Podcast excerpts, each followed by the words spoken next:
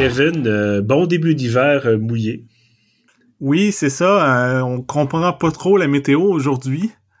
Non, effectivement, ben, il pleut, il neige, il fait fret, il fait gris. bref, c'est la fin d'automne. Ce, matin, je suis sorti, je me suis dit, bon, je vais aller pelleter un peu, mais finalement, c'était de l'espèce de slush plus mouillé qu'autre chose. Je poussais la neige, mais c'était presque de l'eau que je poussais. C'était bizarre. mais bon, le froid s'en vient, le vrai froid s'en vient.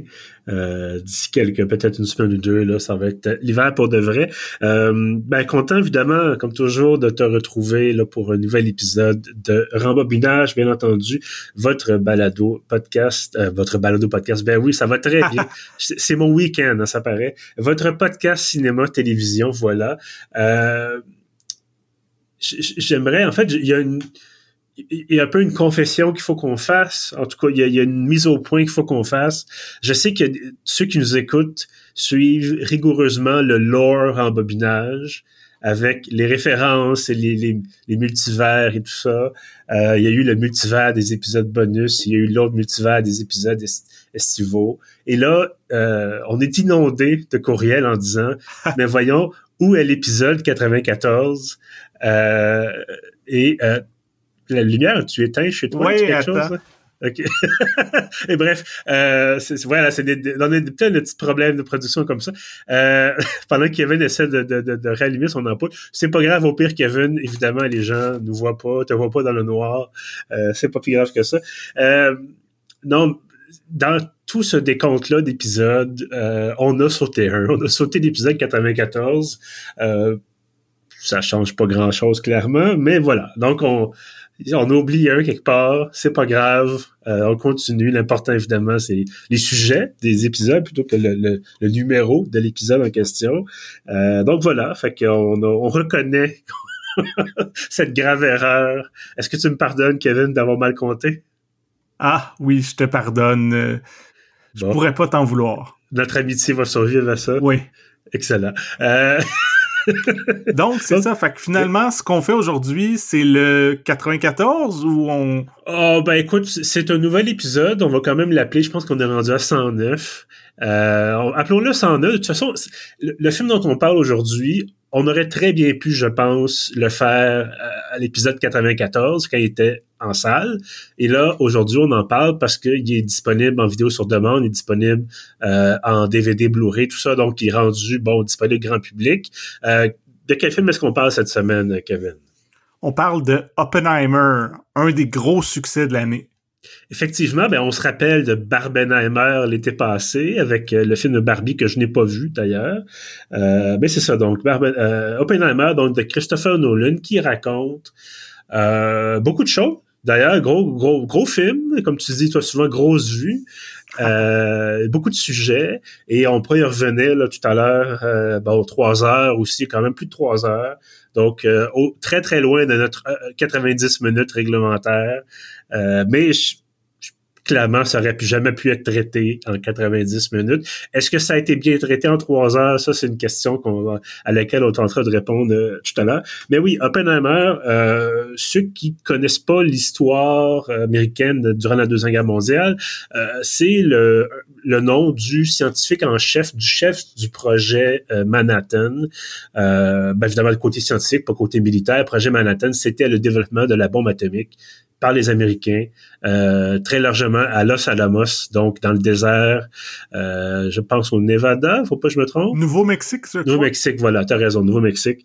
Euh, donc c'est ça. Et euh, c'est un personnage controversé. Bon, il y a eu des, il y a des accointances chez les communistes euh, dans les années 30, euh, des accointances qui ont perduré là, par la suite euh, durant ce qui était les tout début de la guerre froide. Bon, et donc, c'est ça, Christopher Nolan a décidé de faire un biopic, euh, pas complet, bien sûr. Là, on s'intéresse évidemment à la période euh, où bon, il devient euh, un scientifique reconnu, où justement il commence à travailler sur euh, les questions de, l'énergie atomique euh, et éventuellement donc va contribuer au développement de la bombe et ce qui suit après donc un peu les débuts du macartisme, la chasse aux sorcières communistes aux États-Unis, le début de la guerre froide, on l'a mentionné. Euh, gros gros contrat. Est-ce que tu penses toi Kevin que Nolan a, a respecté le a rempli le contrat? Ah oui, absolument. Selon moi, c'est vraiment un chef-d'œuvre. C'est, je sais pas si c'est son meilleur film, mais c'est certainement dans ses deux, trois meilleurs films. Euh, ben écoute, je suis assez d'accord pour dire que c'est un. Ben, je, sais pas si j'utiliserais chef-d'œuvre.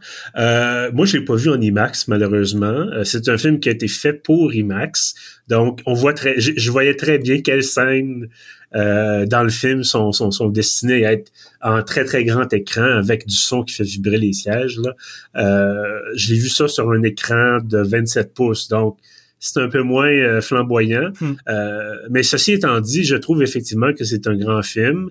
Euh, je pense que il y en a peut-être trop en trois heures. Je pense que ça aurait peut-être mérité c'est rare que je vais dire ça pour un film de trois heures, mais j'en aurais pris un peu plus.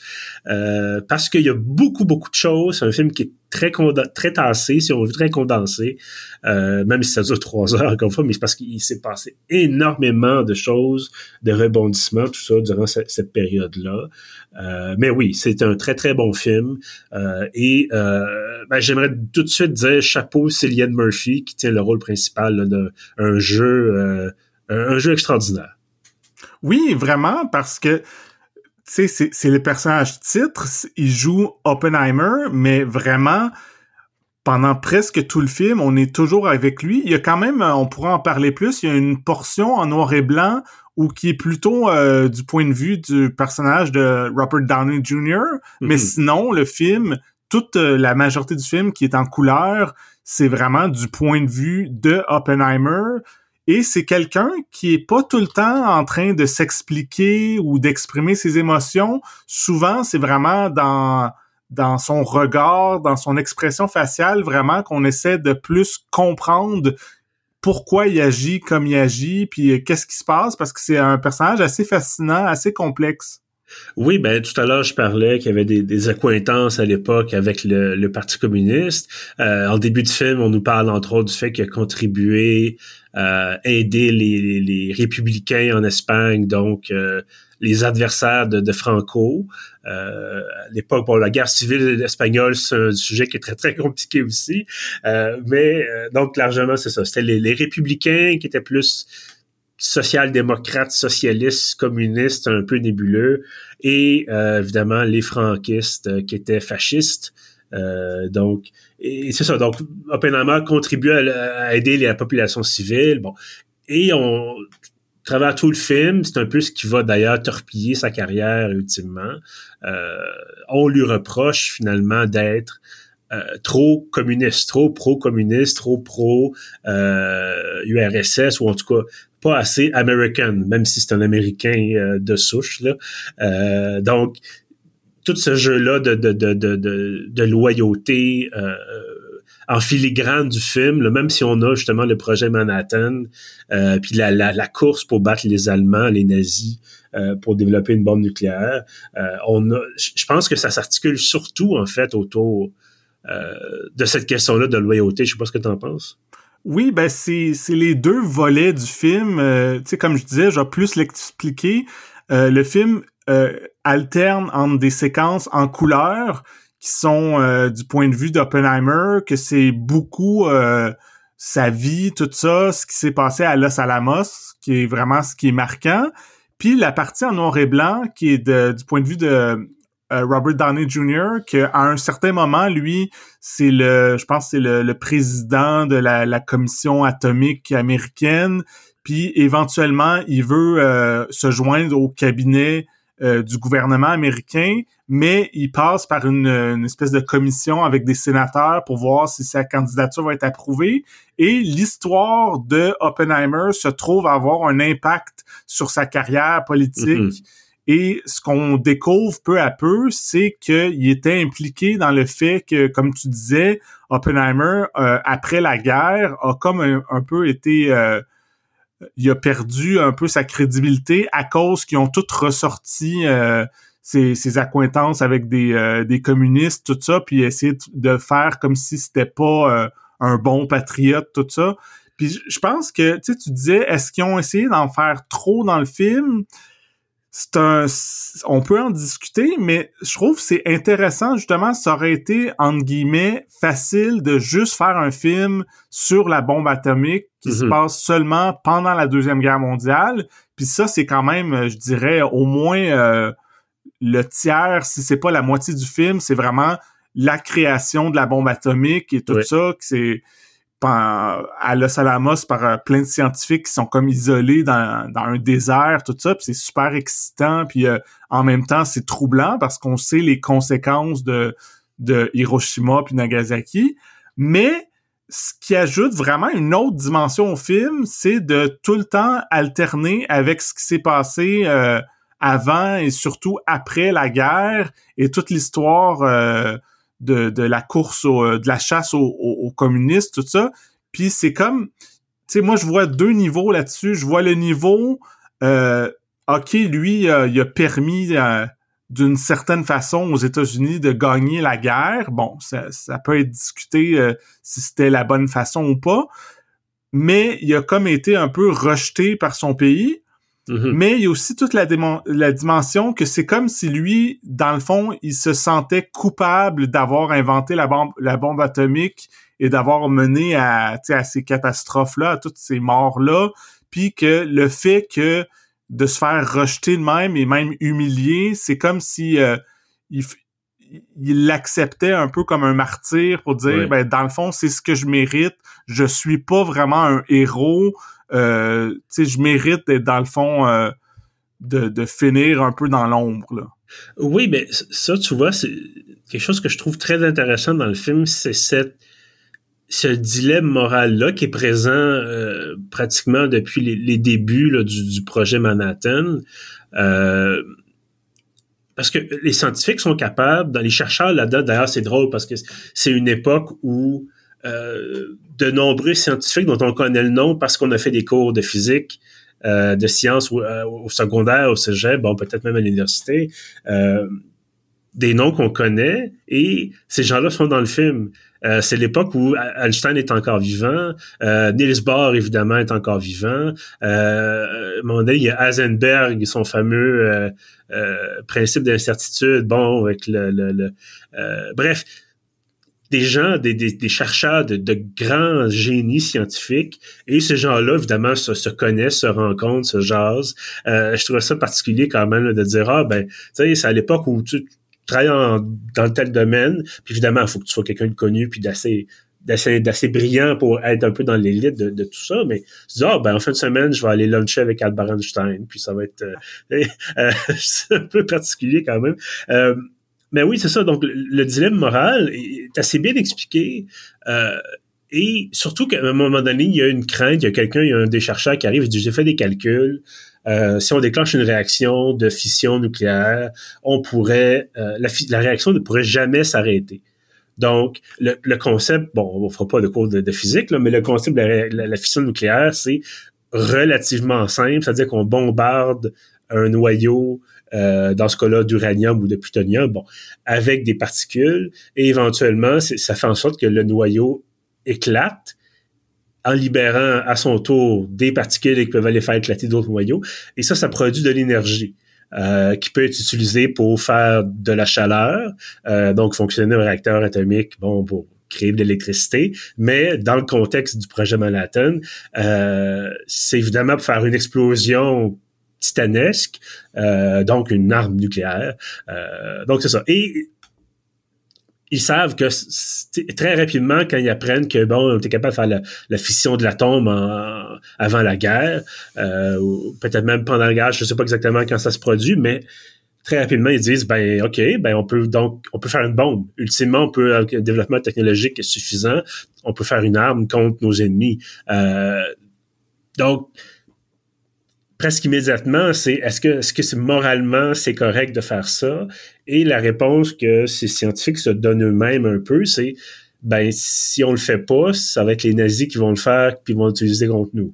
Euh, donc et donc c'est ça. Et, puis éventuellement, bon, ça, on en arrive à la question des bombes à hydrogène, des, des bombes dont le, la force, la puissance se chiffre en mégatons, des bombes thermonucléaires. Bon, c'est vraiment les, les, plus fortes ogives qui existent. Euh, et avec des millions de morts éventuellement. Puis bon, à un point tel que ça peut mener, bon, comme ça pourrait le faire aujourd'hui, si quelqu'un à Washington ou à Moscou décide d'appuyer sur le bouton rouge, euh, ben la race humaine s'éteint.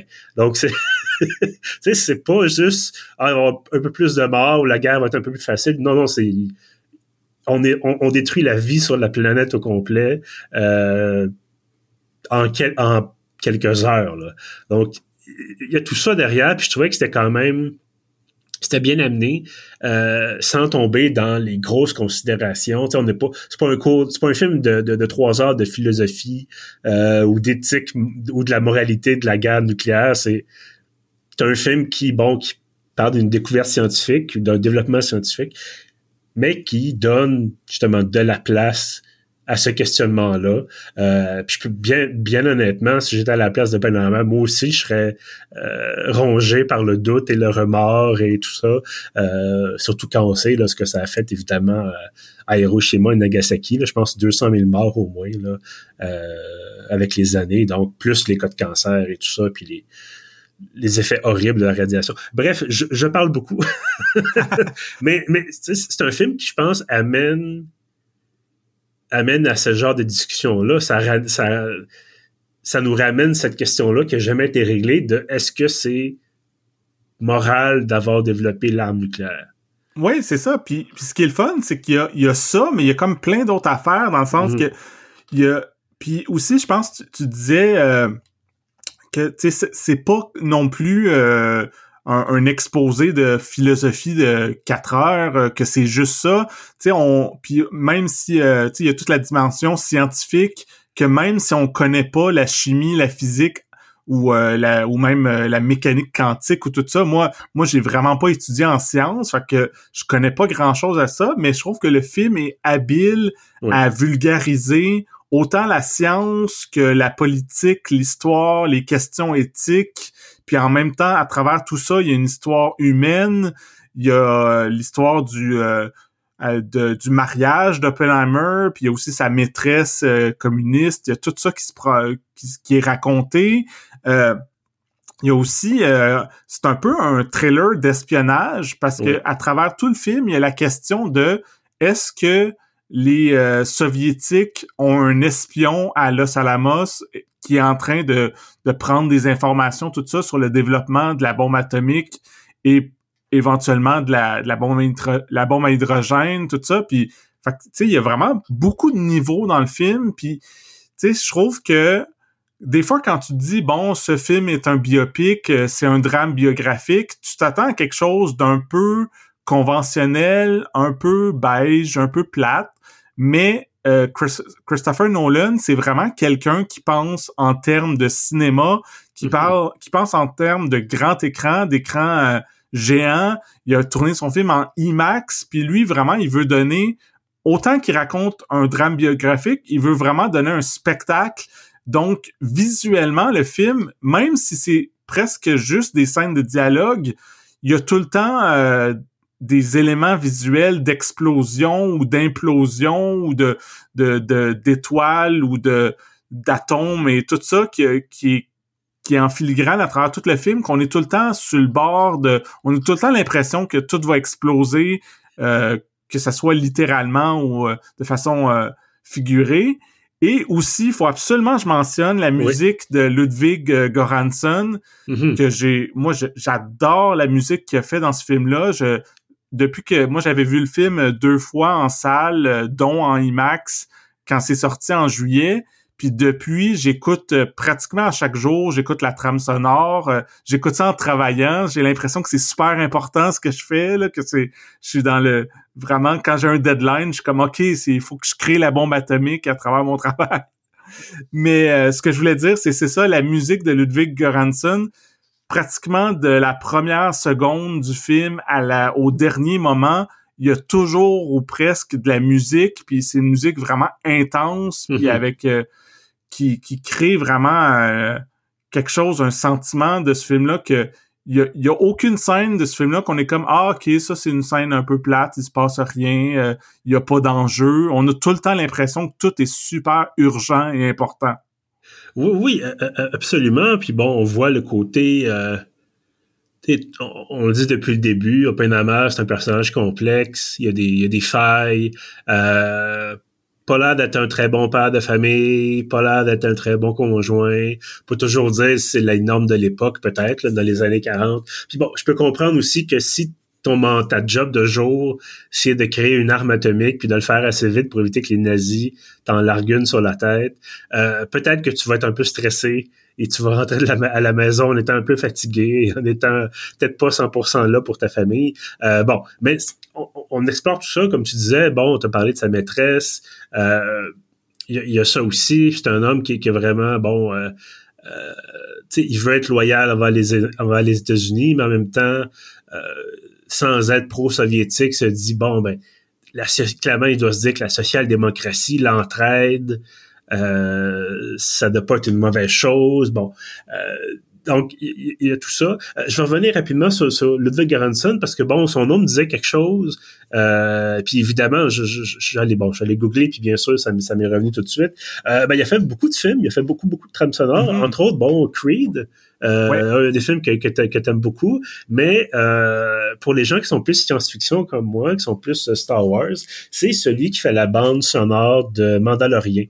Euh, donc, l'excellente bande sonore de Mandalorian, c'est lui. Euh, donc, c'est ça qui nous avait... Moi, je me souviens la première fois, bon, qu'il y avait... On avait entendu ça, puis on disait, c'est c'est pas c'est pas euh, John Williams euh, c'est pas très euh, ça a pas l'air d'être pris des, des planètes de Holt qu'est-ce qui se passe? On nous sort bon ça c'est une référence un peu lichée de la musique classique. Mais bref c'était vraiment différent et ça marchait super bien. Euh, puis dans ce cas-ci, on aurait pu avoir Christopher Nolan, ils auraient pu prendre quelqu'un justement comme comme Williams ou comme bon euh, euh, avec qui il travaille. Il travaille avec quelqu'un d'habitude. Hans Zimmer a fait beaucoup de musique pour Christopher Nolan. C'est ça, donc il aurait pu aller voir Zimmer puis lui dire T'as-tu envie de faire du bon, ça, ça, aurait pu être ça aussi. ça aurait tout à fait fonctionné. Mais comme, comme tu le mentionnes, Garanson fait un très très bon travail et c'est juste assez différent pour qu'on s'en rappelle. Euh, parce que des fois, il y a des musiques de films, c'est super générique. Euh, mais c'est ça, dans ce cas-ci, c'est, c'est, pas trop, ça, ça clash pas avec le film. Il n'y a pas du meringue, euh, En tout sais, c'est, pas, on n'est pas dans le, le, le cha-cha-cha pendant qu'ils discutent de bombes nucléaires. mais c'est ça, c'est, juste assez présent pour qu'on se dise, OK, il y, a une, y, a une, couche de plus, il y a une couche musicale, euh, ça, ça, ça, vient nous chercher. Euh, tout à l'heure, tu sais, quand je disais, il y avait peut-être trop de choses dans euh, dans ce film-là. Euh, je suis pas en train de dire que j'ai pas apprécié ça. Puis je suis pas, suis pas en train de dire non plus nécessairement que j'aurais pris un montage allégé, mais je vois le film comme ayant trois trois parties. Euh, peut-être pas de longueur égale, mais ça aurait quasiment pu faire trois films ou trois téléfilms ou quelque chose comme ça. Euh, tu sais, bon, ses premières années où justement il découvre, euh, euh, il fait quasiment des rêves éveillés de particules, puis tout ça, puis il, justement, il rencontre ses amis qui sont un peu communistes, puis là, il, commence à faire sa place.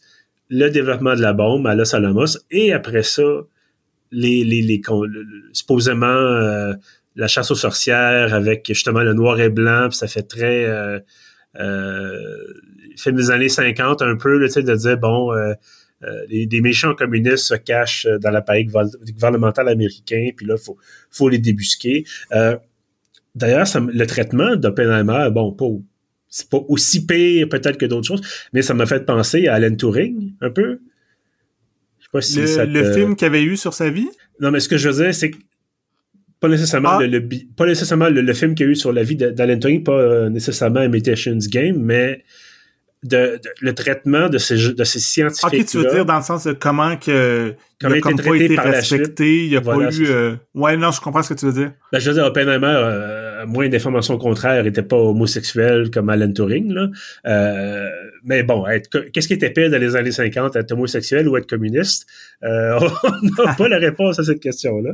Mais euh, mais c'est ça, c'est l'histoire, tu sais, bon, de, de, gens connus, importants. Euh, qui, après avoir accompli leur grande tâche dans un contexte de guerre mondiale, euh, ont été euh, jetés comme ça au caniveau pratiquement. Euh, on a essayé de les effacer de l'histoire puis de les humilier, comme tu mentionnais tantôt. donc, je trouve ça quand même assez particulier que des deux bords de l'Atlantique, on ait cette espèce de traitement-là des, des grandes têtes pensantes. Dont justement la contribution a été essentielle là, à, à l'effort de guerre. J'aimerais t'entendre peut-être sur euh, justement Robert Downey Jr. T'en as parlé quelques fois. Euh, comment t'as trouvé son, personnage? Et le personnage est vraiment euh, intéressant. Puis au début du film, on se demande pourquoi il est aussi présent. Et finalement, éventuellement, pour les raisons que j'ai expliquées un peu, on voit que toute la partie avec Robert Downey Jr., c'est, c'est presque aussi important que seulement Oppenheimer, parce que c'est vraiment pour, euh, comme je disais, pour montrer justement, puis tu, venais aussi de dire euh, que, que après la guerre, dans le fond, au lieu d'être honoré, il a comme été jeté de côté, tu sais, il a, il a pas eu... Euh, il a pas eu la carrière peut-être qu'il aurait mérité, il s'est pas rendu en politique ou quoi que ce soit. Mais c'est ça, on connaît beaucoup ces dernières années Robert Downey Jr. pour avoir joué Iron Man dans plein de films des Avengers, tout ça. Puis ça faisait longtemps qu'on l'avait pas vu dans dans autre chose qu'un film de super-héros, dans un drame sérieux, puis moi, ça m'a rappelé que, wow, c'est vraiment un super bon acteur, il est super convaincant, puis tu sais, c'est son personnage, c'est un peu un, quelqu'un qui est un peu dans dans la séduction, mais en même temps, on sent qu'il y a quelque chose de de pas correct, de pas nécessairement louche, mais de quelqu'un qui est quand même manipulateur, puis que mm-hmm qui est peut-être pas une super bonne personne. Puis euh, Downey Jr., il rend tout ça très bien. Puis, euh, puis aussi, je voulais mentionner que, tu sais, on, on, parle des acteurs. Il y a, je pense, j'ai rarement vu un film où il y a autant de d'acteurs connus. Il y en a, je pense, des dizaines. Mais moi, j'ai une théorie là-dessus que, vu que le film est tellement riche et complexe, il y a tellement de dizaines, justement, de personnages je pense que si c'était pas des acteurs connus, à un, moment donné, on serait mélangé, on saurait plus qui est qui. Mhm. Tandis que là, en tout cas, moi, ça faisait ça. Au début du film, mettons, on rencontre euh, euh, Kenneth Branagh. Fait que quand il revient une heure et demie plus tard, si ça avait été un inconnu, j'aurais peut-être fait OK, c'est qui lui? Mais tandis que vu que c'est Kenneth Branagh, c'est comme ah oui, Kenneth Branagh, celui qu'on a vu en, en conférence au début, il est de retour, OK, je comprends. Puis, euh, on va pas toutes les nommer, mais il y a Matt Damon, il y a Josh Hartnett dans le film, il y a euh, Jason Clark, il y a Rami Malek, il y a vraiment plein, plein, plein de monde, là. Oui, oui, euh, absolument. Puis Emily Blunt aussi, qui est la femme d'Oppenheimer, qui est une qui a un rôle là-dedans de femme euh, à la fois, c'est ça, qui va épauler son mari, mais en même temps, tu vois qu'elle a des, ses propres ambitions, puis tout, pendant toute l'espèce de, chasse aux sorcières euh, où Oppenheimer va subir une espèce de, semi-faux procès à huis clos. Euh, elle est là, puis elle dit tu dois te battre, tu dois pas justement pas te laisser transformer en martyr. Euh, tu sais, bats-toi, bats-toi, bats-toi. Puis euh, bon, elle est alcoolique aussi. Ça, c'est, ça vient jouer sur, son personnage. Euh, je parle de personnage, non pas de l'actrice. Mm-hmm. je connais pas là. euh, mais donc, ça, tous les grands personnages là-dedans ont une profondeur vraiment intéressante. Euh, même Matt Damon, qui, qui a l'air de jouer le général le plus ordinaire de l'armée américaine, euh, tu vois que sous sa couche, de, sur son vernis, il y a quelque chose, il y a, quelque chose d'autre. Il y a aussi de la frustration, il y a un peu d'ambition. Euh, bon, dans les jeux, c'est ça, tu le mentionnais, manipulateur, est ambitieux. Euh, Florence Pugh qui est pas là très longtemps, qui fait la maîtresse euh, communiste. Euh, c'est quand même un rôle mémorable. Oui, oui, absolument, mais je pense que, tu sais, quand je disais tout à l'heure, j'en avais pris un peu plus encore. Je pense que ça, ça aurait pu être, bon, euh, exploration un peu plus poussée peut-être de, de, de, de, de, ce personnage-là. Euh, j'ai pas, je regarde rapidement, rapidement la liste, effectivement, des, de la distribution, puis il y en a. Ah, c'est ça, je cherchais parce qu'il y a une très courte scène avec euh, Harry Truman, le président américain, ah, qui, va prendre, la place de Roosevelt quand Roosevelt va mourir. C'est Truman qui va autoriser le bombardement nucléaire de Hiroshima et Nagasaki. Et je cherchais, je me disais, est-ce que c'est Gary Oldman? Mm-hmm. Et c'est Gary Oldman euh, dans un rôle qui, qui qui fait pas du tout d'habitude, c'est pas son genre de rôle. Euh, il y a quasiment l'air du colonel Sanders. Euh, c'est, vraiment... Effectivement, tu écoutes le film et tu dis « Hey, c'est un tel, hey, c'est une telle », puis ça... Effectivement, il y a pas, ça arrête pas. Sans cesse, c'est des, des, des nouvelles... Ben, des têtes connues, mais tu sais, ça... Justement, comme tu disais, il y a tellement de monde que tu mets un inconnu, j'aurais pas pu nécessairement me rappeler que tel euh, sénateur, c'était, bon, tu sais, telle autre personne. Euh, qu'on a vu il y a 45 minutes ou une heure, comme tu le mentionnais. Là. Euh, il y a des petits clins d'œil aussi que j'ai aimé, parce que bon, c'est clairement basé sur des, des, des faits vécus. Euh, petite mention de, de, John F. Kennedy à la fin. Mm-hmm.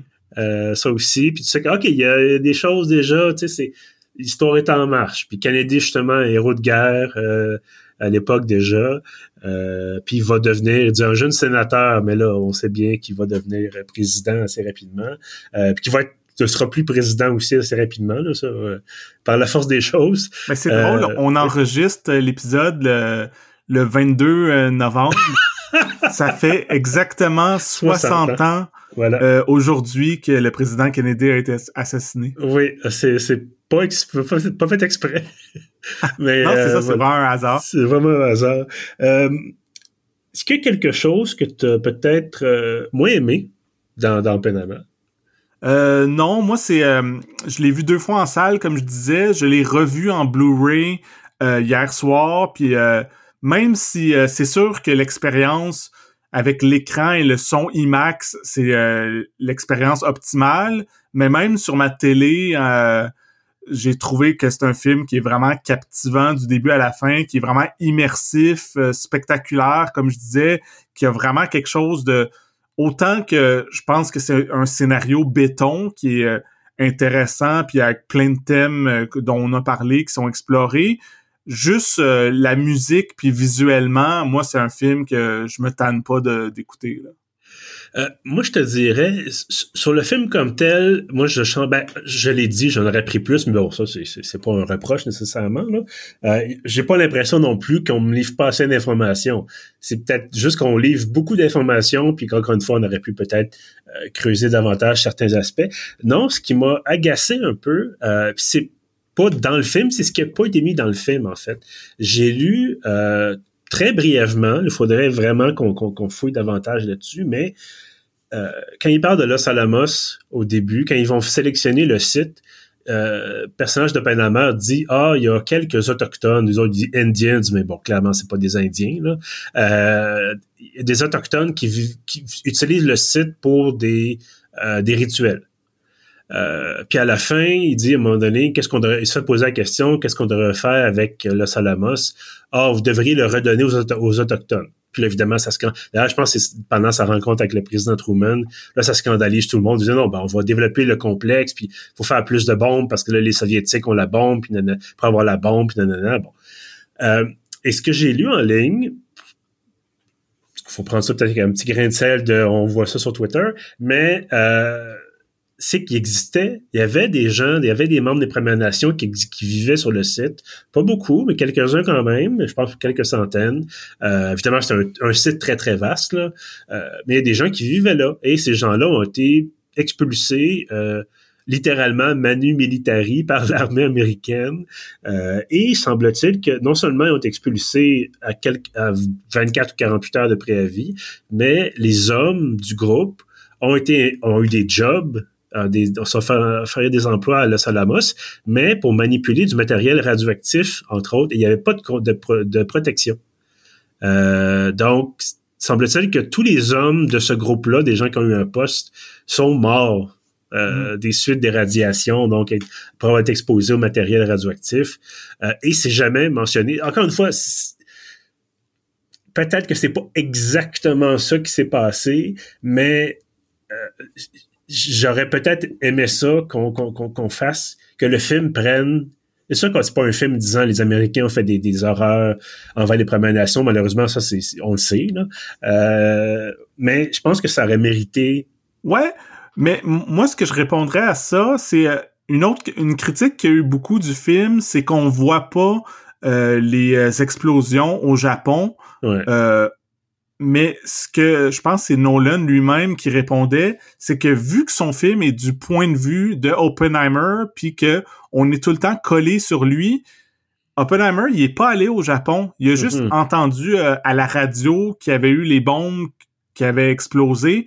Donc, on, on voit pas ce qui se passe au Japon. Puis de la même façon, l'histoire avec les autochtones, tout ça, mettons qu'on assume qu'il était pas vraiment au courant de tout ça, ben si on fait un film qui est de son point de vue, ben ça aurait été un peu extérieur à lui de faire une parenthèse pour expliquer ça. moi, c'est même je le vois. Je peux comprendre. Euh, puis comme je te dis, ça enlève rien au film.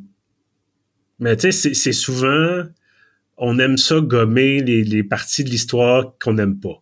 Euh, et c'est facile de dire dans un film, ben je passerai pas 20 minutes à parler de, du traitement horrible des Premières Nations s'il faut que je montre à quel point cet homme-là était un héros, puis à quel point, euh, même si un héros complexe, là, mais je veux dire, il est quand même dépeint dans une lumière favorable.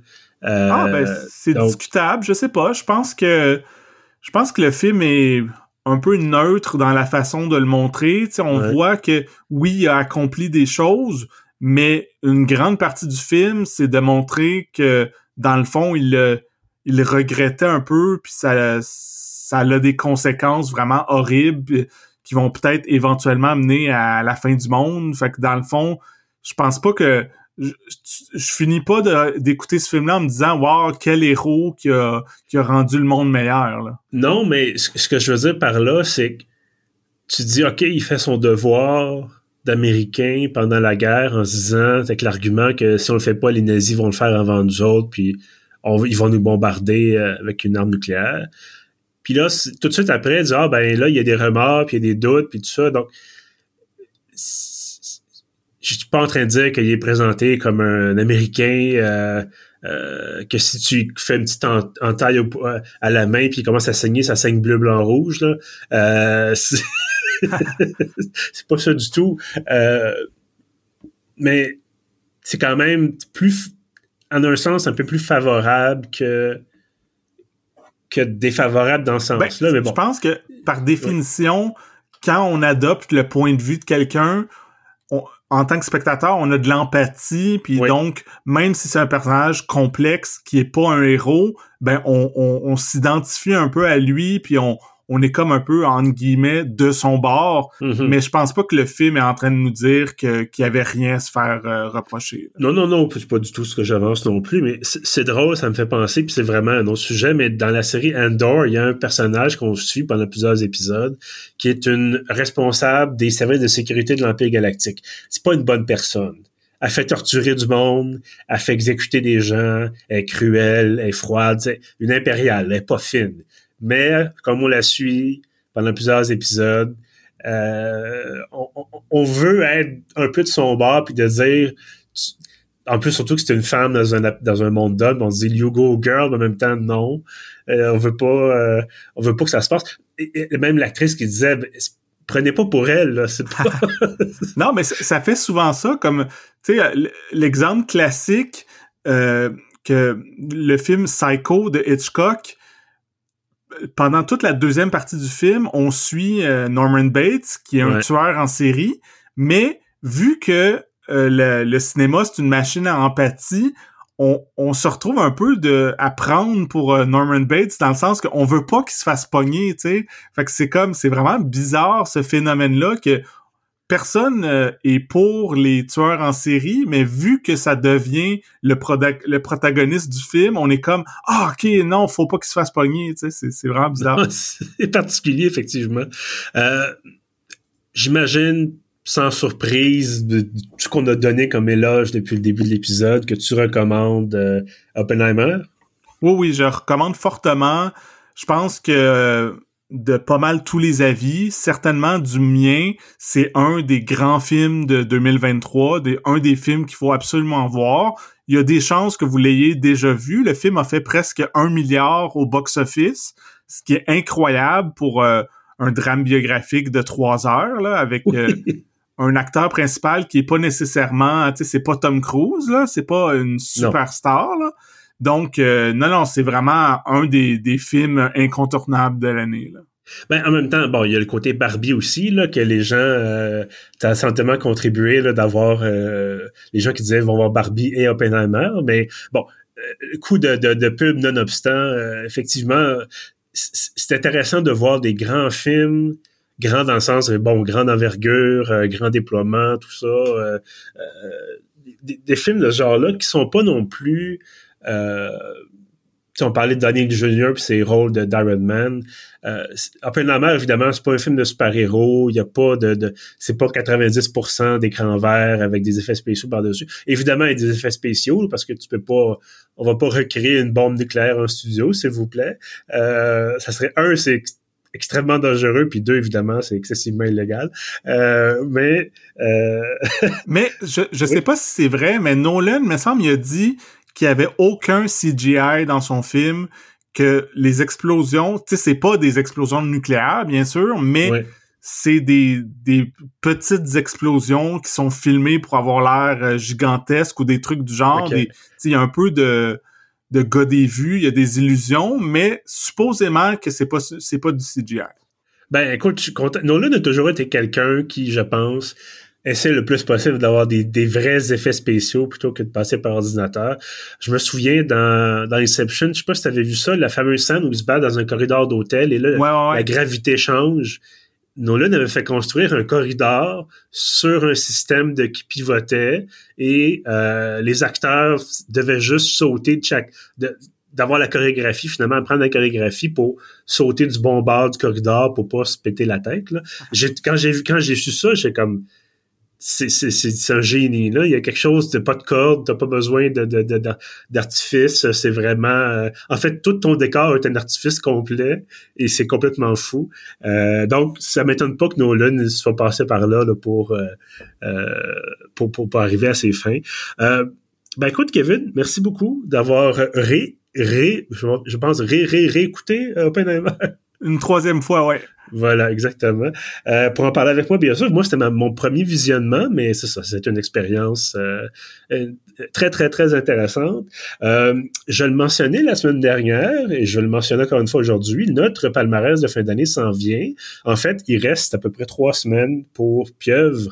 avant la fin de l'année, généralement, on prend, on tombe en vacances, entre guillemets, vers la mi-décembre. Donc, cette année, ça tombe bien. C'est littéralement euh, la mi-décembre, donc le 15, vendredi 15, ça va être notre dernière journée de publication. Bien sûr, il y aura l'infolette le 16, le samedi. Euh, mais c'est ça. Pour les contenus, les nouveaux contenus, ça va s'arrêter le 15. On va reprendre au début janvier. Et ça, ça veut dire que, bon, comme je le mentionnais, toi et moi, on va se parler très, très bientôt pour notre top 10 euh, de l'année. Je peux déjà dire qu'Oppenheimer va être dans mon top 10. Moi aussi, il y a de très bonnes chances, disons. voilà. Autrement, ben, écoutez, on se retrouve euh, très bientôt, comme je le mentionnais. Si vous voulez écouter en attendant les 107, 108, 109, on sait plus trop, épisodes de rembobinage. Euh, ça fait beaucoup, quand même, ça commence à faire beaucoup. Je suis pas sûr que vous allez avoir le temps de vous rendre avant le prochain, notre prochain épisode. Mais euh, si vous voulez essayer, tout ça, c'est sur pieuf.ca, bien sûr. On est sur Spotify, Apple Podcasts également. Avant de vous laisser, comme toujours, notre page Facebook est accessible, donc pour des bandes annonces, pour nos critiques écrites, pour euh, ce qui nous passe par la tête. Des fois, on, se parle comme ça, on parle de cinéma, de télé. Euh, pour bien sûr nos épisodes, bien sûr, si vous voulez passer par là pour aller les écouter. Et bien entendu, on a toujours notre excellente infolette hebdomadaire ça comprend tous nos contenus, donc tout ce qui est sur Pieuvre, euh, les contenus écrits, les articles, les critiques, bien sûr les épisodes de podcast. Euh, c'est gratuit, c'est entièrement gratuit. Vous allez sur le site pour vous inscrire, ça prend quelques secondes et comme je mentionnais, c'est livré les samedis. Pour ça, je vous dis merci et à bientôt.